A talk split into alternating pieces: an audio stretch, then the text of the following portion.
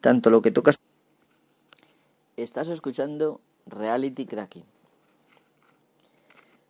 Hoy voy a hablar de Windows y en concreto de Windows 10.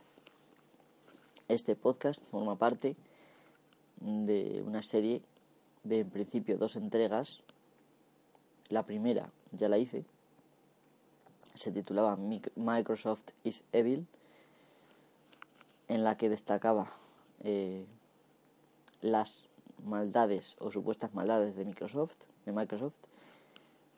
Bueno, cosas que no, no incluía nada de cagadas. Si, si ya lo has escuchado, pues ya lo sabes.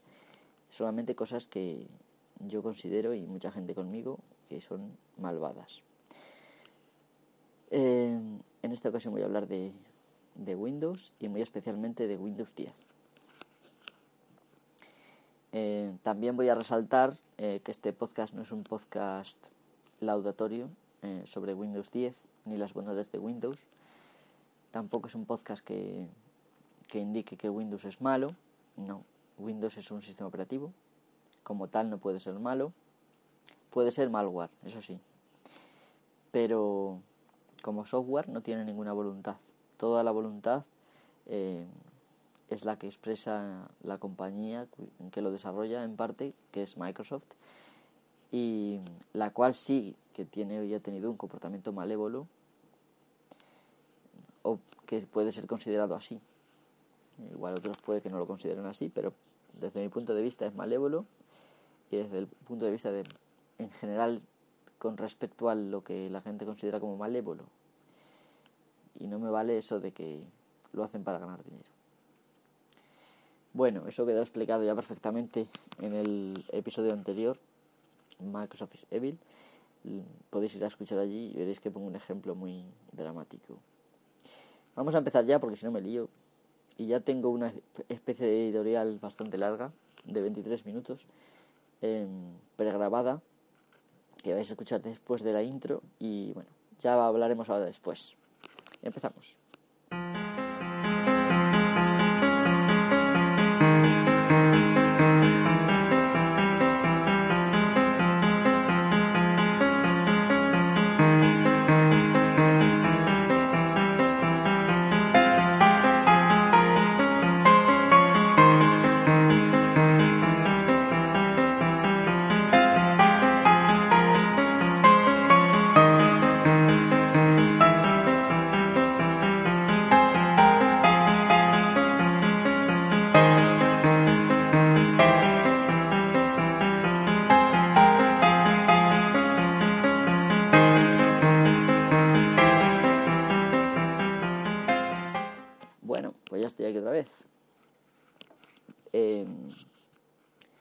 Antes de empezar quiero decir una cosa, y es que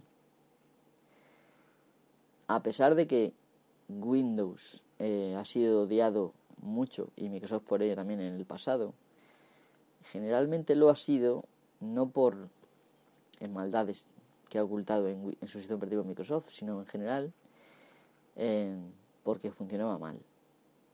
Esto es una cosa que con el tiempo ha ido mejorando, eh, en el buen sentido de la palabra, y Windows eh, ha sido cada vez mejor, ha dado menos problemas, menos bloqueos, menos pantallas, pantallazos azules. No quiere decir que Windows todavía tenga un buen diseño, pero este podcast no tiene nada que ver con el diseño. No es un podcast tan técnico como a mí me gustaría, eh, aunque podría hablar y quizá lo haga en otro podcast más adelante, pero seguramente no será en el siguiente que ya tengo pensado que va a tratar de la naturalidad de la red. Espero que... Bueno, y de los problemas que vamos a tener en España, como esto siga así. Bueno, em, voy a empezar con una editorial en la que hablo un poco mi opinión em, sobre, bueno, pues la movida, la actual situación de Microsoft con respecto a Windows, sus deseos y su, bueno, sus acciones. ¿vale? Vamos a empezar porque si no esto se eterniza. En sus orígenes, cuando una versión de Windows nueva salía, estamos hablando de evidentemente, cuando salió Windows.1, Windows.2, Windows.3, Windows.3.11, en fin, ese tipo de versiones. Cuando salió una versión, había mejoras sustanciales, tanto en interfaz como en eh, multitarea, en fin, fue desplegándose poco a poco eh, la tecnología y pues básicamente en cada versión salían mejoras bastante sustanciales que eran pues apetitosas. Esto cambió cuando Microsoft sacó, por ejemplo, eh, programas como Windows Millennium Edition, que fue un, un cero a la izquierda. Luego también cambiaría con Vista, eh, del cual todo el mundo rehuyó porque, bueno, pues Vista traía algunas cosas que no le gustaban a la gente, como el tema del control de cuentas de usuario, que es una cosa que pues ha ido limando con el tiempo y que ahora pues en Windows 7 pues eh, se acepta más o menos el funcionamiento. Antes era muchísimo más molesto. En Windows Vista me refiero. Hasta el punto llegó la cosa de que de cuando ya eh, llegamos a, Windows XP, esto fue antes evidentemente de Windows Vista, me he adelantado un poco, resulta de que toda esa tecnología em, mm, no, bueno, ya estaba, ya estaba desplegada en su mayoría y prácticamente los cambios en, de las siguientes versiones pues eran mm, maquillaje del, del entorno gráfico aquí y allá, alguna cosilla nueva, pero poco más. Entonces, mm, cuando eh, después de 2007 Windows, o sea, Microsoft sacó Windows 8, se encontró con una adopción, no recuerdo ahora mismo, pero vamos, de un 8 o un 12% de la comunidad mundial eh, de usuarios de Windows, que era casi todo el mundo en aquellas épocas. Em, encontró también otro problema y es que todavía un 30%, en su mayoría empresas, eh, por todo el mundo, eh, seguían usando Windows XP. Es decir, un sistema operativo que todavía funcionaba muy bien y que, pues para temas mm, como por ejemplo los cajeros de los bancos, pues no se necesitaba una interfaz gráfica puesto que se creaba uno mm, a propósito para tal tarea y se sobrescribía, digamos. Entonces, pues básicamente todo lo que traía ya Windows XP era suficiente y no le merecía a la pena a los bancos a invertir dinero en cambiar, por ejemplo, el parque, en cambiar los cajeros, los ordenadores que están dentro de los cajeros, para mm, poner, por ejemplo, Windows 7 o Windows 8. No tenía sentido. Luego, eso mismo pasó con muchas empresas, porque tenemos que tener en cuenta de que la administración pública, mm, pues generalmente, como siempre hay maletines de por medio, eh, son rápidas en adoptar nuevos sistemas operativos. No digo que sea generalizado, pero muy habitual. Por ejemplo, el ejército español ya se cambió a Windows 8.1, me parece. Eh, entonces, ¿qué ocurre? Que en general muchas empresas, si querían cambiar de Windows XP, que era lo que tenían, a Windows 8, tenían que comprar un nuevo equipo, tenían que renovar por, casi por completo su parque informático y esto pues era un gasto que no les merecía la pena. Por lo tanto, eh, ¿qué hizo Microsoft en una de sus mm, jugadas de Mastermind? Eh, pues muy sencillo. Mm, levantó la liebre diciendo que dejaba de crear actualizaciones y parches de seguridad para Windows XP.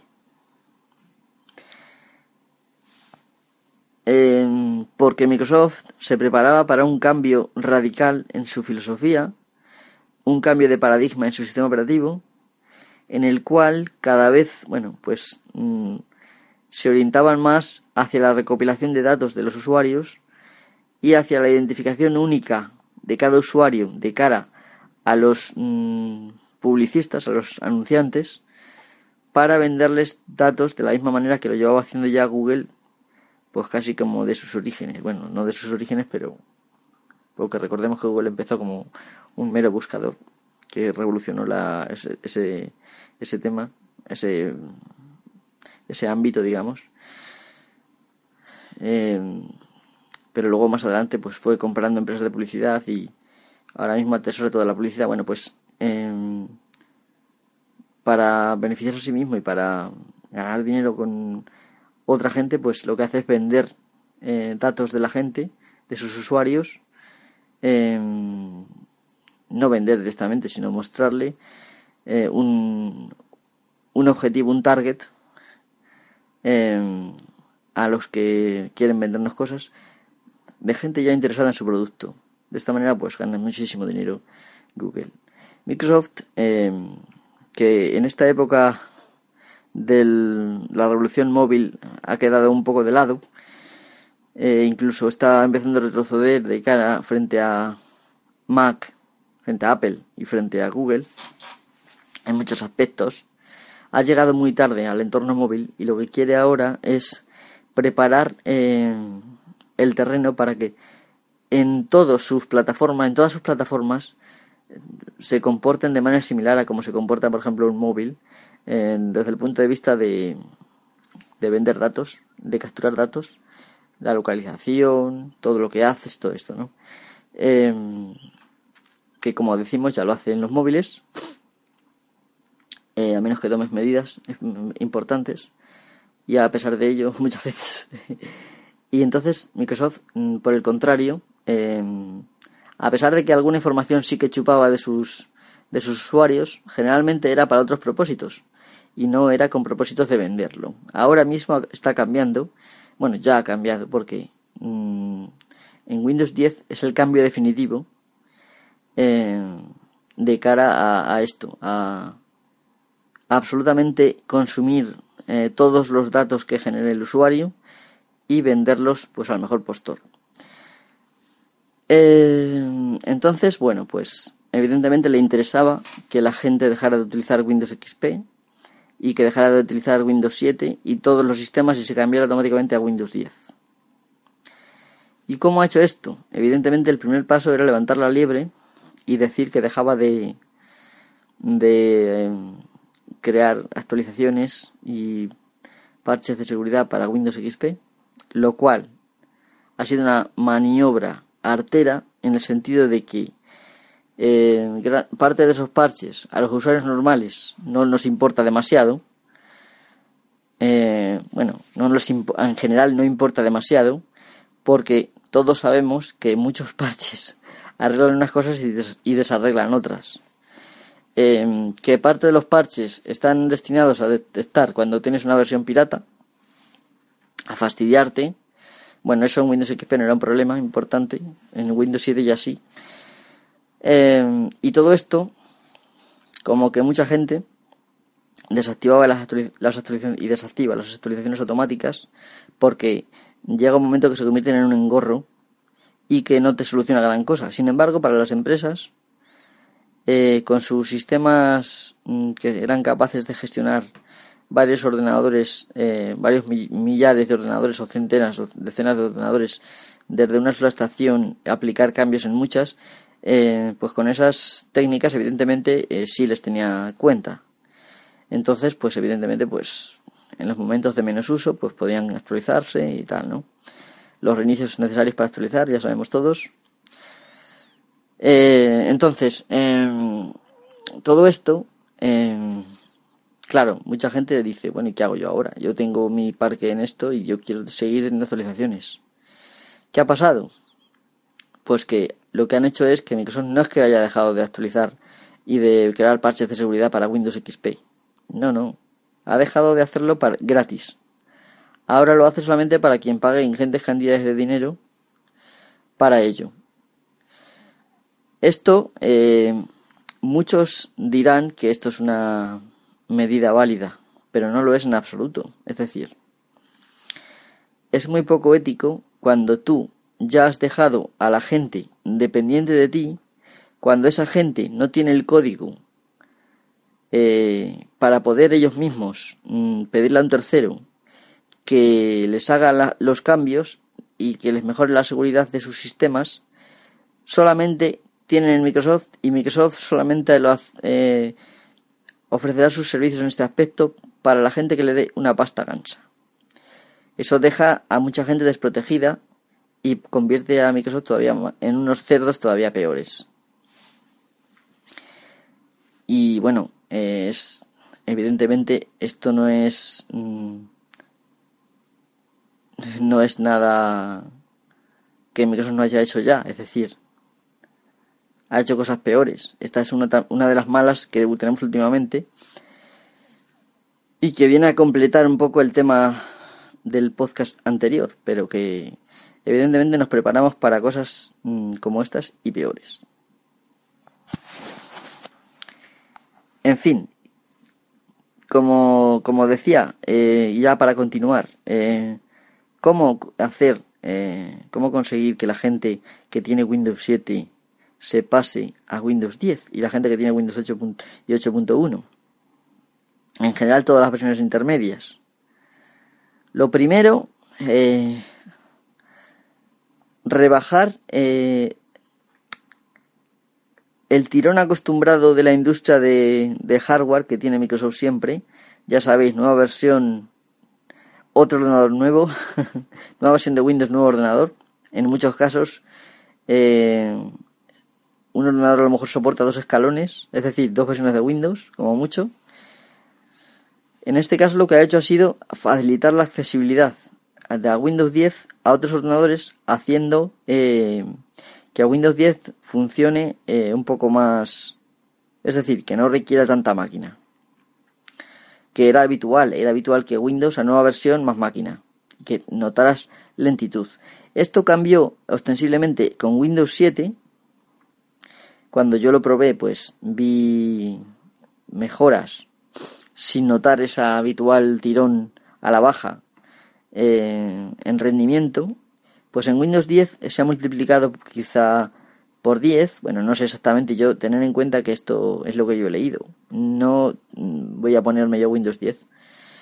Eh, sí que he probado Windows 8 y Windows 8.1 y ya tienen algunas cositas que no me gustan y están orientadas más o menos a lo que ha completado Windows 10. Em, es decir, un giro de tuerca. Windows 8.1, por ejemplo, tiene un giro de tuerca cuando Windows 10 es toda la tuerca entera, ¿vale? Entonces, em, ¿cómo lo puedo decir? Han hecho Windows 10 más ligero para que gente que tuviera Windows 7 em, pudiera perfectamente migrar sin ver una pérdida de rendimiento considerable. Em, ¿Y qué más cositas han hecho? Pues una de las cosas que menos le han gustado a mucha gente, y a mí en particular me parece repugnante, es la de bajar eh, automáticamente Windows 10 ocupando entre 3, 5 y 6 gigas de tu disco y también un poco de tu ancho de banda, sin importar si tú tienes un, ancho de banda miserable o tienes un ancho de banda estupendo, eh, o si tienes datos eh, y te lo vamos. En fin, no han tenido en consideración nada, ¿vale? Eh, incluso en el caso de tablets, eh, las cuales tienen poco, pocas gigas, eh, no, les, no han tenido problemas en bajar también Windows 10 y ocupar espacio. Un espacio que, bueno, que si quieres liberarlo, porque no vas a utilizar Windows 10, pues tienes que buscar de las triquiñuelas para hacerlo. Que no es imposible, evidentemente, pero se, puede hacer, ¿no? Pero a mucha gente, pues le ocasiona un, obstáculo, le crea un obstáculo. Entonces, em, la movida es la siguiente. ¿Cómo hago yo para que mucha gente se baje Windows 10 y que el día que yo lo anuncie ya tenga todo el mundo Windows 10? Mucha gente lo, esto lo ha visto como una, como una ventaja. Por ejemplo, puedo hablar de un podcast que he escuchado, mm, el especial de Windows XP, perdón, de Windows 10 de Predicnator Geek, al cual desde aquí saludo, si es que no sé si me oye si me escucha, eh, bueno, él cuando llegó el día D y vio que ya tenía, ya podía directamente instalar Windows porque ya se había bajado, eh, bueno, actualizar, ¿eh? no es instalar, es actualizar en este caso. Eh, le pareció una buenísima, una cosa buena, ¿no? Por, por parte de Microsoft, de que ya no tuviera que esperar ese día y que estuviera todo petado y no se pudiera bajar Windows, sino que ya lo tenía descargado en su ordenador. Le pareció muy buena idea. En realidad es una idea muy mala, porque evidentemente si tú lo que deseas es que todo el mundo cuanto antes instale tu sistema, pues evidentemente es una idea para ti muy buena, pero para los demás es una idea muy mala. ¿Cómo lo ha hecho? Para que Microsoft no, no sobrecargue sus ordenadores de Windows Update, que recordemos que lo sigue utilizando todavía para varios eh, millones de usuarios para diferentes sistemas. Pues muy sencillo. Ha decidido utilizar el ancho de banda de la gente em, que tenga Windows 7, Windows 8 o Windows 8.1 Primero, para descargárselo a sí mismo, para cada uno de esos ordenadores. Y segundo, para compartir tu ancho de banda, un porcentaje, quizá reducido, pero con que uno se puede mosquear, ¿eh? Eh, pues para mm, también estilo torrent y redes P2P eh, en general, compartir eso con los demás. Es decir, que mientras que en tu sistema se estaba bajando Windows 10, esos trocitos que tú ya tenías descargados se compartían cediendo parte de tu ancho de banda eh, a tus espaldas y sin tú saberlo a el resto de, de la comunidad. Eh, para que no te dieras cuenta, pues lo que hacían era limitar un poquito el, el ancho de banda compartido pero esto ha hecho Microsoft sin preguntar al usuario ni siquiera nada. Simplemente lo ha hecho y punto. A través de las actualizaciones recibes una actualización misteriosa que como muchas actualizaciones la descripción es mira la base de mira la base de datos de conocimiento para ver qué hace esta actualización, eh, lo cual casi nadie hace y por lo tanto te instalas por ahí lo que sea. En ese momento se crea ahí el programa eh, que, que se va descargando Windows 10 y otra actualización te hace que se, que se cree el sistema P2P eh, responsable de compartir lo que tú tienes ya bajado con el resto de usuarios. De esa manera se han, han sido capaces de distribuir eh, la descarga de, Windows 10 eh, entre todos los usuarios en un tiempo récord sin sobrecargar sus servidores y sin que nadie haya protestado demasiado. De todas maneras, como he dicho, a mí me mosquea mucho. Es decir, que tú no solo te bajes tu miserable actualización de a Windows 10 sin decirme nada, no solo contento con eso, cojas y pongas parte de mi ancho de banda a disposición de los demás para tú liberarte de trabajo y que no se te colapsen tus servidores, pues me parece repulsivo, repugnante, asqueroso y que y cabreante. Es decir, me toca mucho las pelotas, por decirlo bien. Eh, quizá a algunos le parezca bien, pero desde luego a mí ni, ni me hace gracia que se me descargue automáticamente Windows 10 sin decírmelo y que luego me salga un botoncito y cuando le da el botoncito resulta que ya lo tengo descargado, el, todo el Windows 10 para actualizarse y menos gracia me hace que mi ancho de banda, que lo pago yo religiosamente y que no me regala nadie, eh, se use para sus propósitos de repartirlo al resto de los usuarios. Y no es porque quiera ser insolidario, porque precisamente yo cuando eh, me bajo torrents lo dejo a disposición de los demás, todo lo que me bajo. Y pero yo soy el dueño de mi ancho de banda y yo decido cuánto ancho de banda de mi mm, de mis 80k de subida míseros comparto con los demás. ¿Vale? Entonces eso es muy importante. En, fin, em, con esto quiero decir, ya voy a terminar esta sección, em, que Microsoft estaba, está desesperado para que todo el mundo se cambie a Windows 10. ¿Por qué?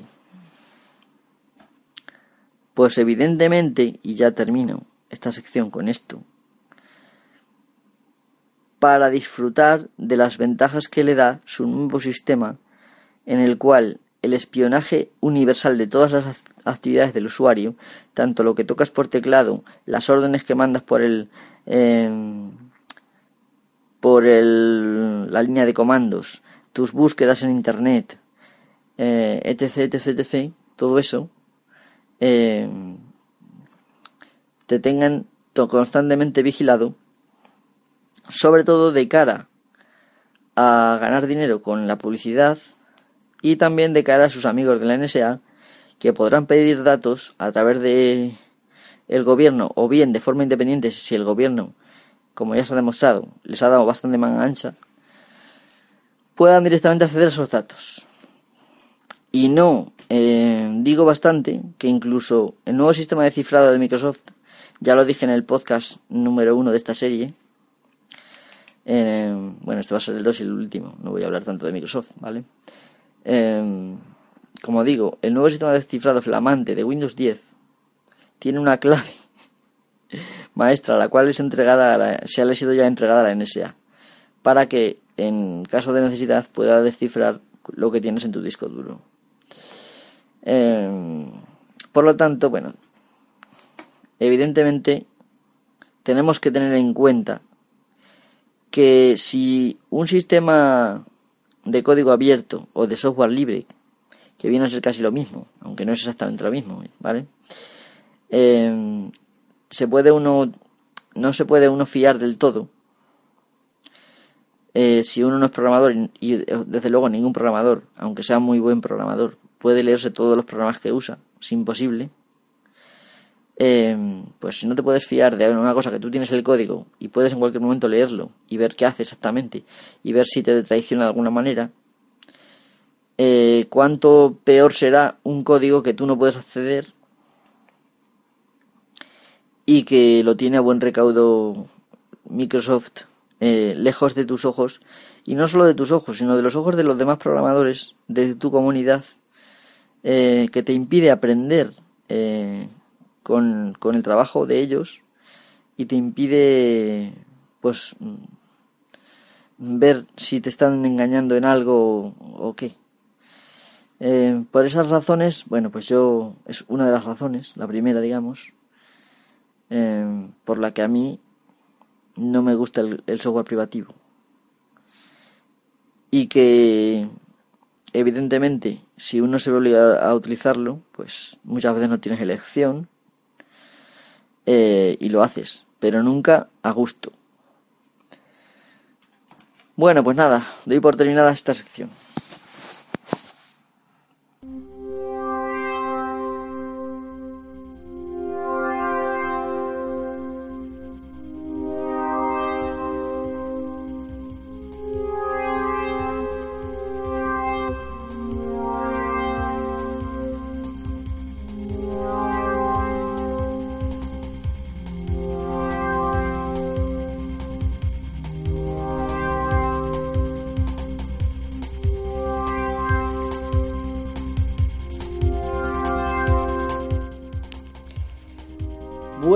¿Qué os ha parecido?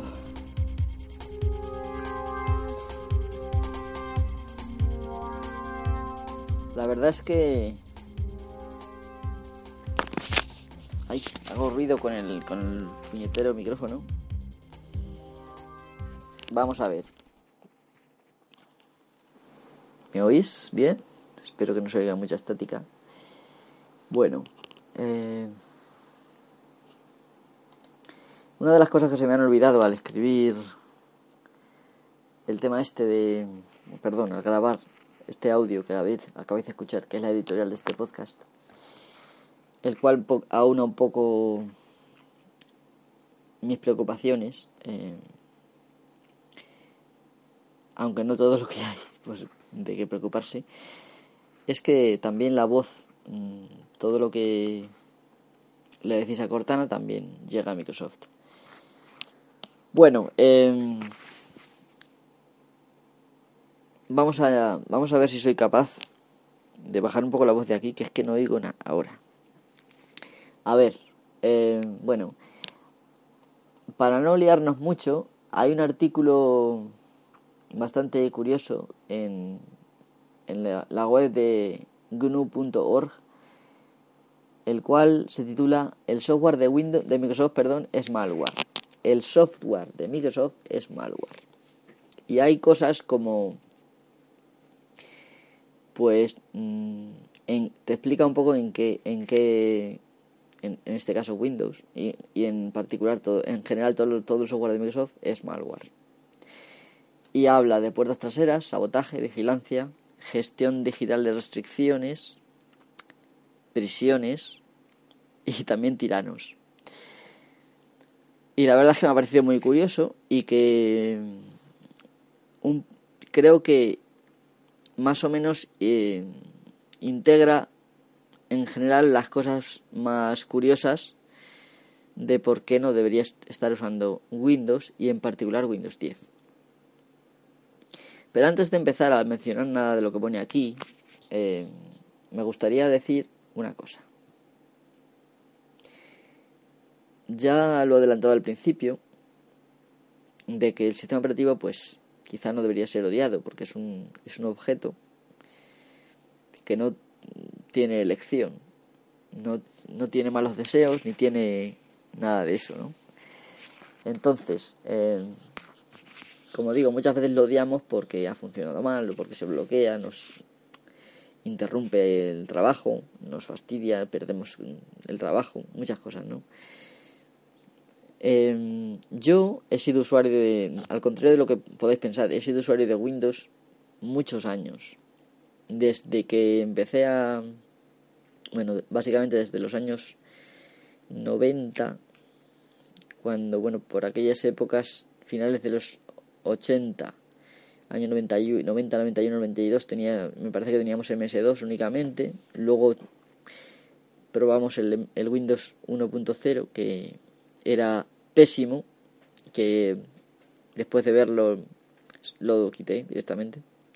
En aquellas épocas tenía un disco un disco duro de 40 megas y evidentemente no podía permitirme el lujo de tener cosas que no usara, así que lo quité. Igual pasó con la versión 2.0 y ya la 3.1 fue la que permaneció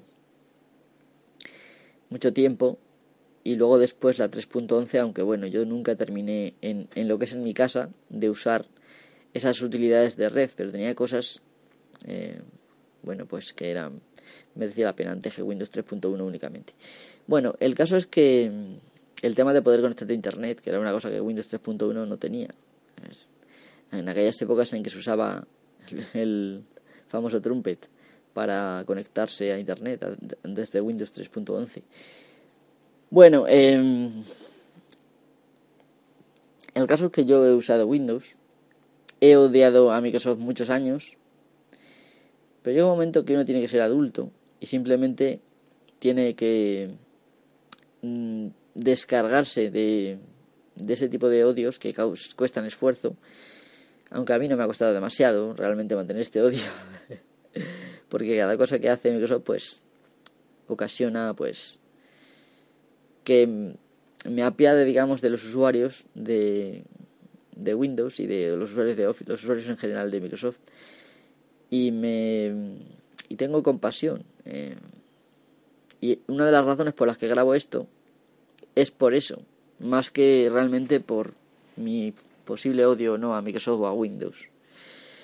Como digo, ahora mismo, incluso ahora mismo, que prácticamente uso GNU Linux para todo, me he obligado a instalar un Windows 7 en un disco duro de 160 GB que tengo para poder jugar a The Elder Scrolls 5 Skyrim, que es un, bueno, terminé Oblivion, aunque estos juegos no se terminan nunca porque puedes hacer un huevo de cosas. Pero terminé Oblivion y me quise probarlo y me encontré con la sorpresa de que no funcionaba en, en Wine, no encontré forma de, de instalarlo y pues me tuve que instalar Wine. Pero bueno, uso Windows solamente para eso. Y realmente eh, no nos equivoquemos.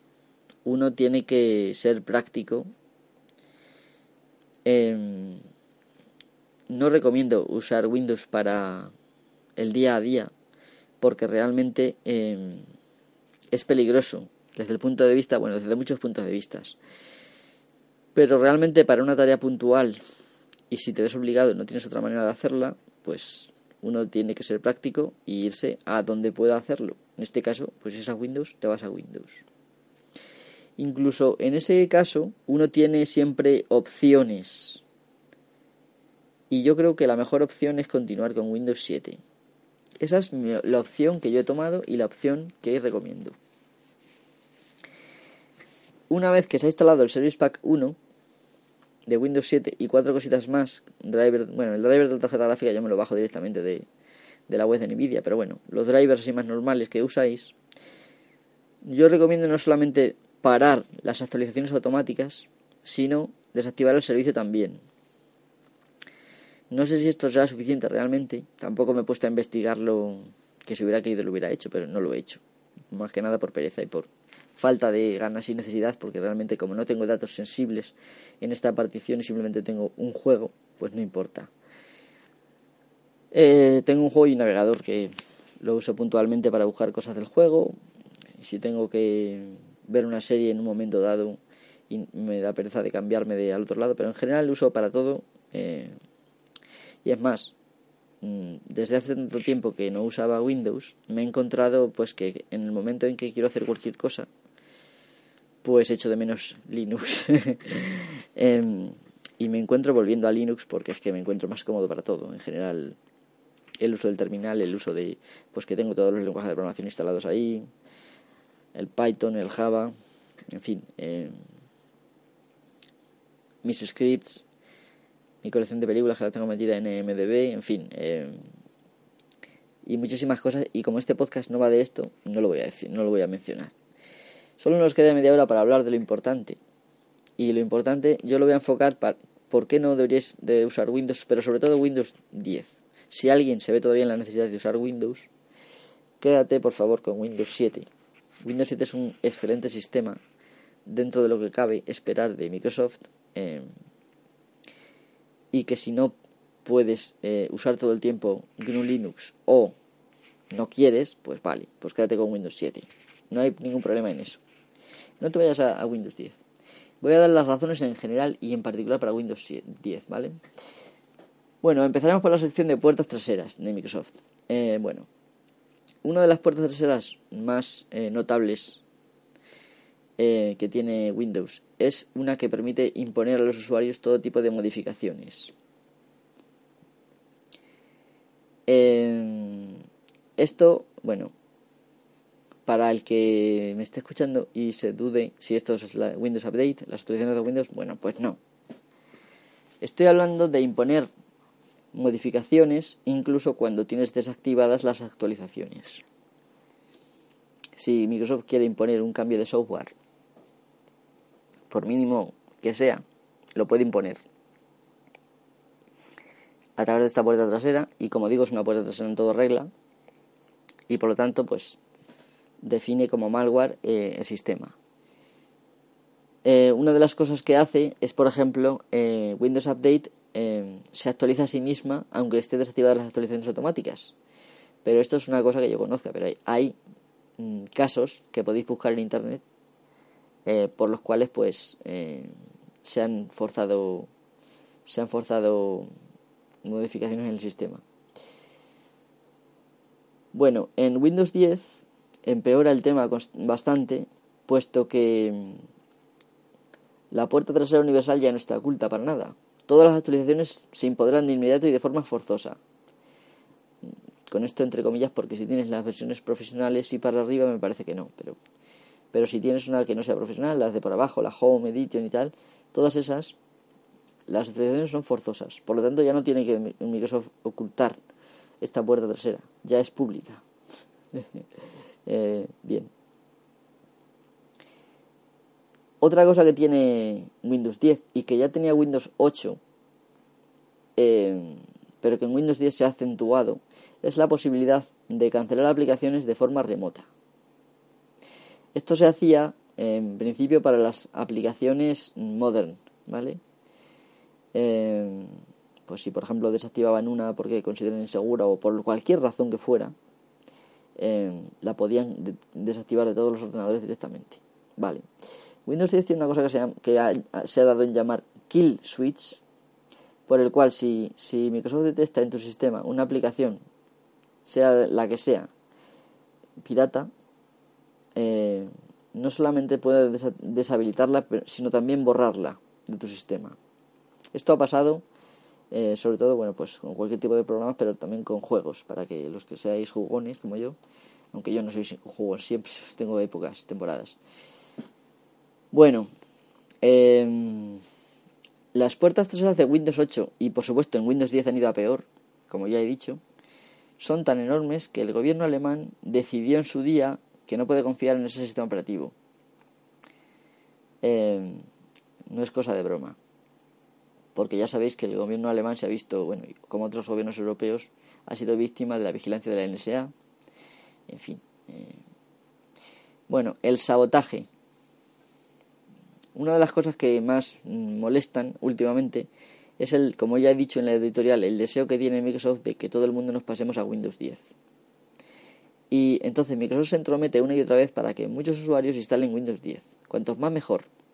¿Y cómo lo hace? Pues bajándose Windows 10 automáticamente sin que tú lo notes y compartiendo ese Windows 10 con el resto de los usuarios a través de una especie de red P2P, eh, ocupando parte de tu ancho de banda sin tú notarlo. Ya lo he explicado antes. Eh, no sé si tenéis Windows 7, por ejemplo, es posible que te haya salido el botón actualizar a Windows 10. Esto es una de las medidas de las que estoy hablando y que a mí me parece mm, desagradable. Si tú no te planteas eh, si tú quieres quitarla, realmente se puede quitar ese botón. Simplemente hay que buscar la actualización que es y desinstalarla, pero es un, es un rollo. No todo el mundo a lo mejor lo, lo va a hacer. Entonces al final muchos usuarios se ven obligados a la presión de tener este botón constantemente, eh, sin contar futuros intentos, mensajitos y demás, para que esto lo hagan peor, que puede ser. Y al final pues mucha gente se va a, estar, se va a cambiar a Windows 10. Bueno, em, ya lo he dicho muchas veces, que Microsoft informa a la NSA de los errores de Windows mucho antes de repararlos. De esa manera, si se pueden meter en tu ordenador, em, pues mejor, ¿no? Bueno, lo que también he comentado es lo de, bueno, lo de que dejó de distribuir parches de seguridad para Windows XP, excepto para algunos grandes usuarios que pagan cifras exorbitantes. También parece ser que Microsoft interrumpirá el soporte de algunas versiones de Internet Explorer.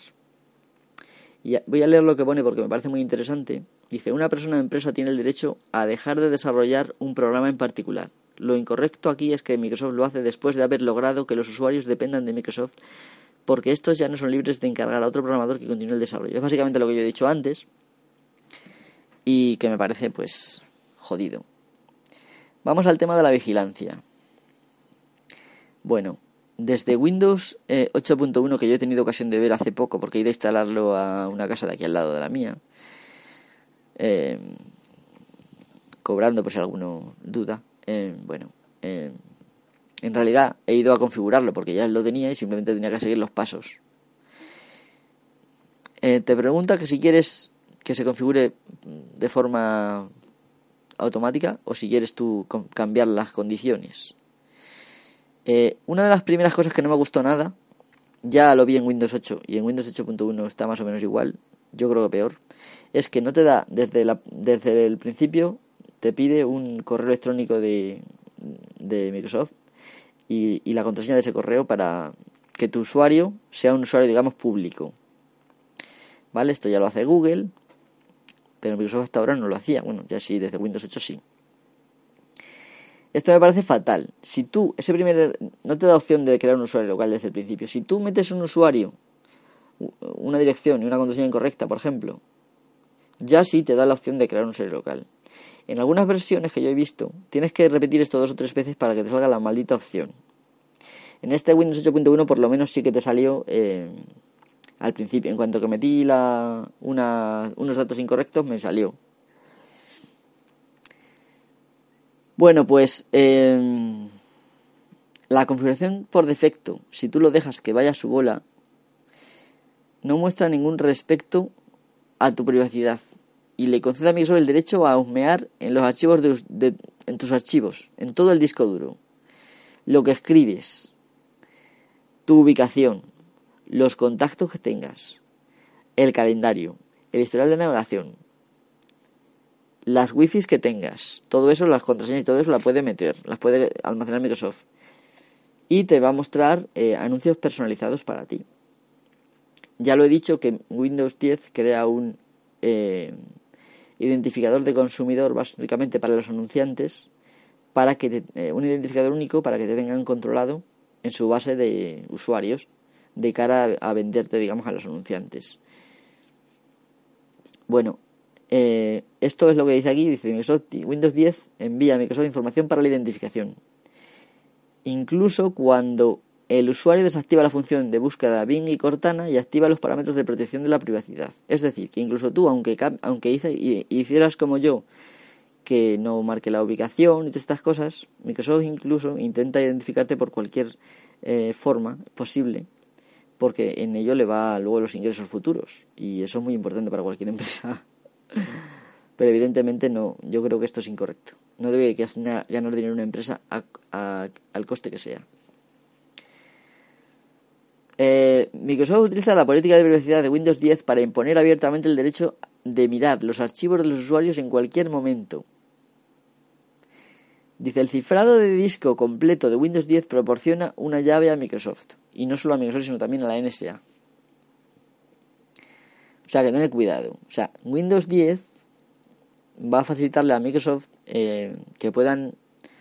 Antes podían leer los qué archivos había en el disco y había una especie de indexador que nunca supimos realmente lo que hacía, pero vimos que era sospechoso eh, y que mandaba información a Microsoft de qué archivos tenías y todo esto. Ahora es más descarado porque le das permiso con el fin de usar, eh, por ejemplo, Cortana, para que puedan husmear en todos tus archivos sin problema ninguno, ¿vale? Esto no debería ser, ¿eh? Mis archivos son míos y aunque Cortana... Si Cortana fuera una cosa que no tuviera conexión con Internet, que funcionara en mi ordenador, quizás no le vería yo el menor problema. Pero en el caso de que es esto, que es un servidor al que le tienen que mandar datos para luego darte una respuesta, pues no me parece correcto. Por lo tanto, yo, por ejemplo, no usaría Cortana. Por muy cómodo que pueda parecer, no voy a usar Cortana. Em, bueno, claro, al, tener varias cosas relacionadas con la vigilancia, eh, entra también la definición Windows de malware, ¿no? Bueno, dice aquí una cosa muy interesante que voy a leer. ¿Podemos suponer que Microsoft mira los archivos de los usuarios a pedido del gobierno de los Estados Unidos? Aunque su política de privacidad no lo diga explícitamente, ¿mirará también los archivos de los usuarios a pedido del gobierno chino? Pues mirar, cuando Google aceptó el tema de la, de la, perdón, la censura y todo esto, y todos pensábamos que Google no lo iba a hacer, pues Microsoft lo hará, seguro. Bueno, dice aquí, la identificación publicitaria, ya lo he dicho, única para cada usuario permite a otras compañías rastrear los sitios que visita cada usuario en particular. Aquí voy a mencionar una cosa. El nuevo navegador de Microsoft eh, empezó llamándose Spartan, pero creo que ahora se llama Edge, no estoy seguro, así que no me hagáis caso. Resulta curioso que si tú te intentas poner Chrome e intentas cambiar la configuración por defecto, te sale un mensaje suplicándote que le des una oportunidad al navegador de Microsoft. Esto es porque, claro, eh, si tú usas el navegador de otra compañía, tienen menos posibilidades de espiar pues tus búsquedas, en qué sitios visitas y todo eso pues pierden una parte jugosa que le podrían vender a los anunciantes, como he dicho. Esto es una cosa que es nueva. Windows no era así. Eh, Windows 7 no es así. Eh, a pesar de las cosas malas que pueda tener Windows 7, el tema del DRM que ya está implementado en Windows 7, con la cosa llamada Play Ready, eh, y que también sigue funcionando en Windows 8, Windows 8.1, incluso en Windows 10, Em, pero no era así, no se vendían datos al usuario, tu usuario era un usuario privado. Mm, esto es totalmente nuevo, no es el mismo paradigma del sistema operativo. Y yo me quejo porque estamos perdiendo un montón de derechos. simplemente con un paso de darle un botoncito e instalar un sistema operativo nuevo. Que lo hacen tan fácil y encima también lo intentan hacer pues en el teléfono igual en todos lados. Bueno, Aquí dice textualmente, pareciera que Microsoft ha optado deliberadamente por convertir a Windows 10 en la máxima malignidad en toda dimensión, adueñarse de un poder total sobre todo aquel que no abandone Windows ahora mismo. Bueno, esto lo dicen los de GNU. En realidad GNU em, son gente que trabaja mucho y, son voluntarios, la mayoría. Es decir, realmente esta gente no tiene un interés eh, como Microsoft, por ejemplo, en ganar dinero sí ganan dinero con donaciones, pero no son ellos, porque ellos son voluntarios. Hay algunos puestos de trabajo, es verdad, que ganan dinero porque se paga con las donaciones y demás, con los pocos ingresos que tengan de la FSF. Pero la mayoría de la gente que trabaja aquí son voluntarios, que tú puedes convertirte en voluntario si quieres, es decir, no es... Entonces, eh, no hay un interés mm, para que la gente use su sistema lo, lo hacen por, eh, digamos, por un, por, el, por un bien mayor, por el bien de la sociedad en, su conjunto. Bueno, seguimos. Windows 10 exige a los usuarios que otorguen un permiso para husmear en todas partes, incluso sus archivos, ingresos de órdenes, ingresos de texto e ingresos vocales. Bueno, lo del ingreso de texto se llamaba de toda la vida Keylogger. Es un programa que de forma oculta eh, registra todo lo que escribes. Yo mismo he hecho alguno alguna vez y lo he utilizado para con intenciones nefandas. Eh, sí, puede parecer gracioso, pero cuando se convierte en algo universal no es tan gracioso. Bueno, código espía en Windows. Windows Update eh, las actividades del usuario. Windows 8.1 rastrea las, búsquedas locales. Esto es algo que ya sabíamos que ya se hacía desde antes. Windows eh, contiene una clave secreta de la NSA cuyas funciones desconocemos. Es verdad, esto alguien hurgando en las cadenas eh, de Windows encontró NSA key y bueno, pues si vais a la página esta, buscáis simplemente el software de Microsoft malware, eh, veréis que tiene enlaces y que está todo muy bien documentado, al contrario que este podcast en el cual todos son suposiciones. En realidad no, ¿eh? en realidad la mayoría está todo muy bien, todo lo que estoy diciendo es cosas probadas, no es nada que me invente yo. Bueno, otra cosa, dice, el SkyDrive de Microsoft permite a la NSA, permite que la NSA examine directamente los datos de los usuarios. La verdad es que es un es una pena. Dice, es que no, tiene más, no puedo decir nada más de ese tema. SkyDrive es una especie de disco duro parecido a Drive de Google y mm, lo que antes se llamaba Google Documents, bueno, eh, Google Drive, ¿vale? Eh, es de Microsoft eh, y que haga esto pues me parece feo. Bueno, gestión digital de restricciones en Microsoft. Bueno, em, parece ser que han metido algunas mejoras. Bueno, lo digo con sorna porque evidentemente cuestión de DRM no hay nada mejora. El DRM, por si alguien lo duda, he hablado ya sobradamente de ello, pero bueno, por si alguien lo duda, diré que el DRM simplemente es em, unas instrucciones que hacen que el sistema no te haga caso a ti, sino que le haga caso a otros, en este caso a los de la industria del, del, de la multimedia, Hollywood y toda esa gentuza. La SGAE, en fin. Eh, bueno, en este caso tiene más, más mucha más presencia Hollywood que la SGAE, pero bueno, lo menciono porque también dan asquete. El caso es que para que puedas reproducir Blu-ray en, en, tu ordenador con Windows, han introducido eh, unas mejoras, entre comillas, en el DRM, de forma que sea imposible, eh, con ayuda incluso de hardware, eh, que puedas acceder a, a streams de vídeo o audio de forma, sobre todo de vídeo, de forma en plano, sin codificar. Eh, bueno, pues ¿qué queréis que os diga? Que el ordenador lo pago yo y los streams de vídeo que transcurren por un circuito cuya luz se nutre de, directamente de mi bolsillo, también lo decido yo. No me parece bien, ya simplemente por esto, que gentuza, porque es lo que son, esta gentuza que no se da cuenta de que la cosa ha evolucionado y que ya no pueden tener esos beneficios que quieren tener y que la gente mm, no es tonta y no va a estar siempre metiendo la pata en lo mismo.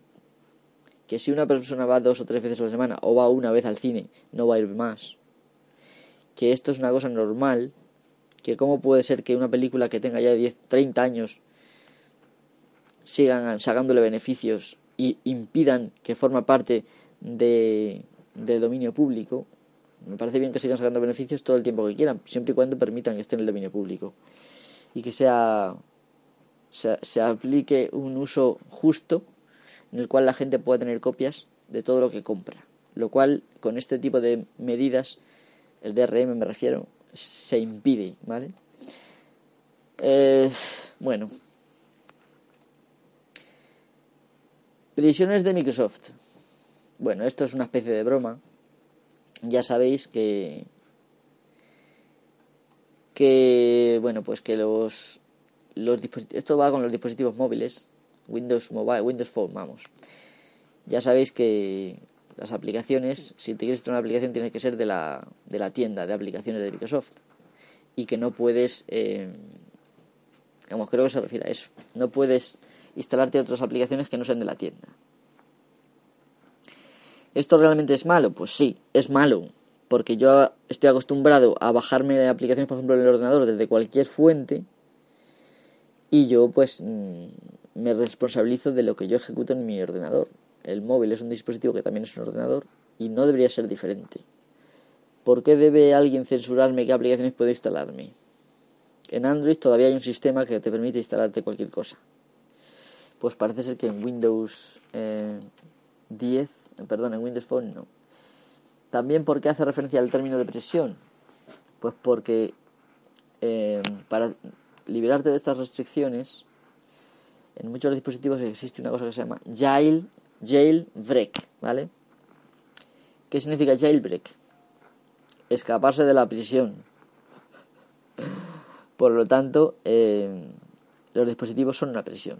Esto es una especie de broma. Y otra cosa que también dice es que mm, Microsoft es un tirano y que los dispositivos móviles que vienen con Windows 8 son tiránicos. Impiden al usuario instalar sistemas operativos modificados u otros diferentes. Em, dice, al final de todo, ya terminando, es cierto, o sea, no, no hay ROMs cocinadas de Windows Phone. ¿Vale? No, no. No sé por qué será. Me imagino que será porque no se permite o porque no hay interés todavía, quizá, no lo sé porque, bueno, las imposibilidades, hombre, puede llevar el dispositivo un sistema el cual vaya firmado el sistema operativo y si mete, no meter un sistema operativo que no esté firmado, que no, los, no se pueda instalar. Eh, pero esto no sé si realmente es así. Eh, de hecho, yo no tengo Windows Phone, no lo he podido probar. De todas formas, no merece la pena porque como no lo voy a usar, no lo veo el beneficio. Al final de la página termina con una especie de corolario que me parece bastante, bastante gracioso como para mencionarlo. Dice, como queda demostrado en esta página, si lo que quiere es eliminar el malware de su ordenador, lo primero que tiene que eliminar es Windows. Bueno, em, efectivamente, Windows es malware y en concreto Windows 10 es super malware. Espero que esta información eh, no haya sido muy rollo, lo he pasado un poco todo por encima muy rápido quizá, pero es que realmente muchas de estas cosas ya se saben. Y como digo, tenéis la opción de meteros en la página y leer tranquilamente lo que pone. Todo tiene enlaces en el cual puedes ver casos. Em, esto es solamente una recopilación de, de, casos. Realmente, em, pues hay cosas. Quizá hemos pasado por algunas un poco como con sarcasmo y el usuario, o sea, el oyente no le da la, no le hace el caso que, merece. Pero realmente, como ya para terminar, em, como he dicho antes y como voy a concluir, em, el sistema operativo nuevo este Windows 10 es un paradigma de sistema operativo totalmente distinto de lo que hasta ahora estamos acostumbrados a ver de Microsoft, en el cual em, quieren subirse al carro de los Big Data, de forma que ellos también puedan vender eh, estos datos al mercado que existe, eh, ofrecer a gente, pues mira, te voy a vender 26.000 usuarios o 2 millones de usuarios a los que le pueda interesar tu producto y ofrecernos directamente en su, en su software todo esto. O sea, es una especie como mm, que te van a acercar con los vendedores, los vendedores ambulantes desde antiguamente, pero todo telemático y sin y sin ningún tipo de consideración, ni educación, ni ningún tipo de digamos medidas eh, habituales de amabilidad, ni nada, simplemente pues una cosa fría, la cual te, te va a estudiar todos tus movimientos, cada vez que le hables a Cortana lo van a grabar y como se sabe perfectamente todo eso lo mandan a empresas de terceros, eh, a, terceros, eh, no empresas, bueno sí, a terceros, que son otras empresas diferentes, para que lo verifiquen y mm, mejoren el algoritmo para que se traduzca perfectamente tu voz al texto de forma que se puedan interpretar mejor lo que, lo que tú estás diciendo y que sea cada vez mejor para que no dejes de usarlo y no te canses. Em, bueno, todo esto junto con su motor de búsqueda, su navegador.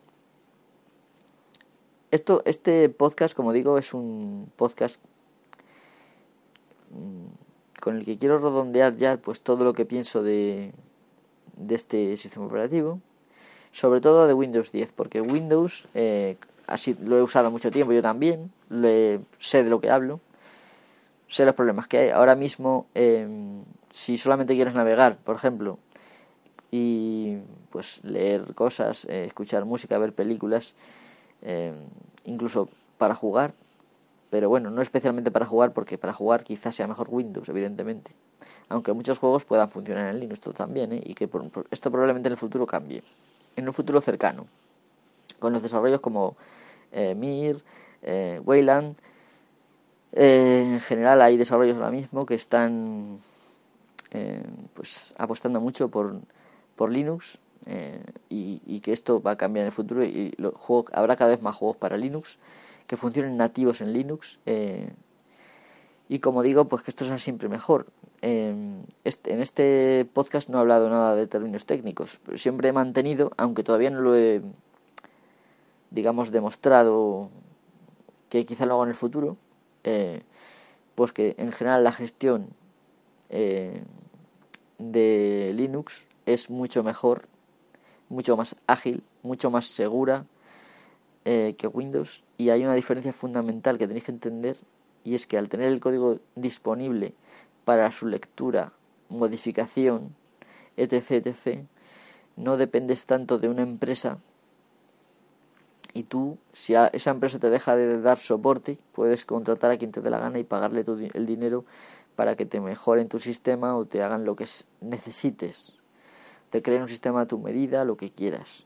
Microsoft esto no es imposible, porque si Microsoft decide dejar de soportar una versión del sistema, eh, pues te jodes. Básicamente, si no eres una empresa grande que puedas permitirte el lujo de pagarle un dineral para que siga eh, haciendo lo que te interesa, pues no va a ser posible. Y esto hace que los pequeños, la pequeña y mediana empresa y los individuos, digamos, particulares, eh, tengamos una clara desventaja una desventaja que ya se añade a las demás desventajas que hay de cara a la competencia eh, en general. Hoy en día la competencia es una cosa muy interesante, vamos, muy interesante, no, perdón, muy importante que nos han metido eh, a la fuerza, la cual hay que competir con los demás, hay que mostrar tu imagen en internet, todas estas tonterías que te dicen. Eh, que yo creo que no, que deberíamos permanecer más o menos en el anonimato y que no es necesario exponerte tanto para vender tu marca, para decir que tú haces tal, excepto pues en casos muy, muy determinados, pero tener en cuenta, por ejemplo, gente como Chema Alonso, por ejemplo, eh, al cual también le mando un saludo desde aquí, eh, no es una persona que se exponga mucho. Y sin embargo es una persona pues que está ahí en el candelero, eh, sale a veces en la tele. Eh, o tenéis, por ejemplo, a Enrique Dance. Es una persona que, bueno, pues que habla, sí. Eh, a veces incluso se expone un poquito más, pero tampoco es que se expone tanto. Muchos nos exponemos un montón y no sacamos nada, en claro, del tema. Eh, quizás sea bueno para Microsoft eh, disponer de estos datos, pero yo considero que un sistema operativo es algo que debe servirme a mí, no debe servir los intereses del fabricante. Ya bastante es que yo le pague al fabricante eh, por darme el servicio de escribir un sistema operativo para yo usar mi ordenador. Pero es que ahora estamos pagándole a Microsoft por darnos un sistema operativo que nos espía por sus intereses. Simplemente esto, añadido al tema de la no disponibilidad del código mm, fuente, del cual si se sabe algo es por eh, algún tipo de filtración, eh, que son raras, eh, pues claro, tú no puedes, o sea, Microsoft con sus sistemas operativos te crea una mm, una situación de dependencia en la cual tú te acostumbras a unas herramientas eh, las cuales tú no puedes modificar. Si Microsoft decide abandonarlas, tú pues casi no te queda otra, otro, otra salida que abandonarlas también. Eh, sobre todo si haces un uso profesional de esas herramientas.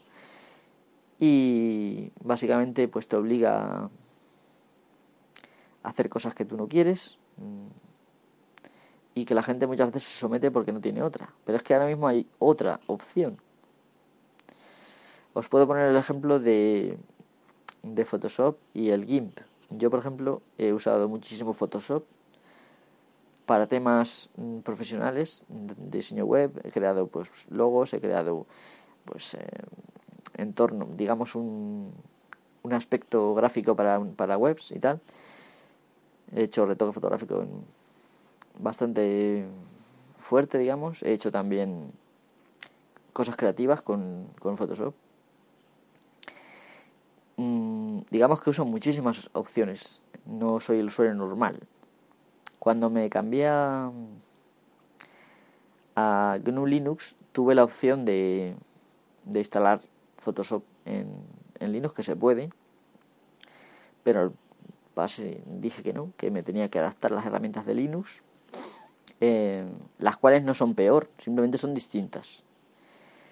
Y bueno, tras tras unas pocas semanas de aprendizaje, realmente no me costó tampoco tanto, simplemente para hacer algunas cosas es distinto. Ahora mismo cuando llego a, Photoshop eh, estoy buscando cosas que tiene el GIMP y me he acostumbrado tanto al GIMP que la verdad es que me, me apetece más hacer cualquier cosa en GIMP que en, que en Photoshop. Hasta el punto de que si ahora tengo que hacer cualquier cosa, pues uso GIMP, no uso otra cosa. Esto, si lo he hecho yo, lo puedes hacer tú también. Pues claro que sí, perfectamente. Y te va a liberar. Porque en la comunidad que, hay detrás de GIMP eh, no hay un interés de sodomizarte, como si la hay en, en la comunidad de Apple o la comunidad de Microsoft. Comunidades inexistentes, porque realmente tú usas un usuario eh, con muy poquita poder de decisión. Si es verdad que últimamente Microsoft hace un poquito más de caso a los usuarios y le piden alguna tontería, pero en general eh, las decisiones grandes tú no tienes ningún tipo de, de, poder. En Linux tú tienes poder, porque si no te, conviene, no te convence las herramientas que hay, puedes crearte tu otra. Inmediatamente mucha gente se unirá a ti y, y si no, pues tú puedes empezar a ayudar en una, en una comunidad existente y pues con el tiempo pues tendrás poder de decisión cada vez más, evidentemente. Eh, las decisiones no las toma un tío y ya está, sino que normalmente las decisiones se toman entre todos. Hay gente, es verdad, que tiene más poder de decisión, pues lleva más tiempo y quizá tiene más datos para tomar esas decisiones. Pero siempre hay casos como por ejemplo el System que llegó un tío y se puso a hacerlo y ya está. Y sin contar con nadie, simplemente se ha encontrado que algunos han optado por su sistema. Y luego sigues a su, a modo gente. Pero muchas veces es lo que él quiere. Bueno, esto no, no tiene por qué ser bueno, pero son opciones que con Microsoft no las hay. Evidentemente no se puede comparar. Eh, me dolió bastante eh, escuchar el podcast de Copperfix en el cual comparaba Windows con, con Linux. Y me dolió porque, según mi opinión, no es comparable un sistema privativo en el cual tú no tienes ningún tipo de acceso al, al código fuente. No puedes decir si es mejor o peor el diseño por dentro, excepto cosas muy concretas, que se han, se han ido liberando datos con el tiempo, por ejemplo, de algunos datos, no todos. Sigue habiendo funciones no documentadas, eso es una cosa común de Microsoft, eh, que se usa mucho, muy a menudo, como ya he dicho alguna vez creo, eh, para eh, tener mejor competitividad con respecto a otros desarrolladores los cuales pues se dan cuenta de que si usan la función indocumentada pues funciona mejor que las funciones bien documentadas. Perdón. En fin creo que ya he hablado bastante y me parece tonto continuar porque si no te he convencido ya probablemente no te convenza nunca. Em, bueno, todo el que no esté de acuerdo con algo de lo que he dicho, todo el que tenga curiosidad, te animo desde aquí a preguntarme en arroba, perdón, rcracking gmail.com o en arroba mhyst en Twitter. Em, podéis decir lo que queráis. Em, Estoy pendiente de hacer algún podcast de cosas internas, de... Estoy a ver cómo lo hago. Y la verdad es que yo creo que desde el punto de vista interno, comparando cosas de cómo funciona Windows y cómo funciona Linux, evidentemente uno se da cuenta de que Linux es un sistema serio, un sistema con una herencia de Unix muy muy considerable, muy una cosa muy estable. Windows es una cosa que se te bloquea con una facilidad a veces asombrosa. Eh, sí, es verdad que Linux a veces se bloquea también. Es raro, pero puede pasar. En todo caso, normalmente uno puede irse a una consola adicional y parar el proceso que se ha bloqueado y solucionarse el problema. Em, o incluso puedes reiniciar el entorno X. Em, es una cosa sencilla de hacer relativamente. En Windows, si se bloquea te da un pantalla azul, no tienes más opción que seguir sus instrucciones, es reiniciar en la mayoría de los casos. En fin, pero bueno, ya llevo una hora y doce minutos que me parece excesivo. Y bueno, espero que me gustaría decir que este podcast pues haya convencido a todo el mundo, pero realmente no va a pasar así. Y debo aceptarlo, mi fracaso como comunicador probablemente. Pero sí que me gustaría que me dijerais vuestra opinión. En general para tener una idea de si convencido, si bueno, si a muchos realmente no os preocupa las cosas que he dicho, que pensáis que os da igual todo quiero saberlo. Bueno, sin nada más, me voy a despedir y esta vez no me voy a despedir con música porque creo que este podcast es un, poco, un podcast un poco triste. Y, en fin, el humor que tengo ahora mismo no es para música. Hasta la próxima. Gracias por escuchar Reality Cracking, otro episodio más, y esperemos que nos veamos pronto.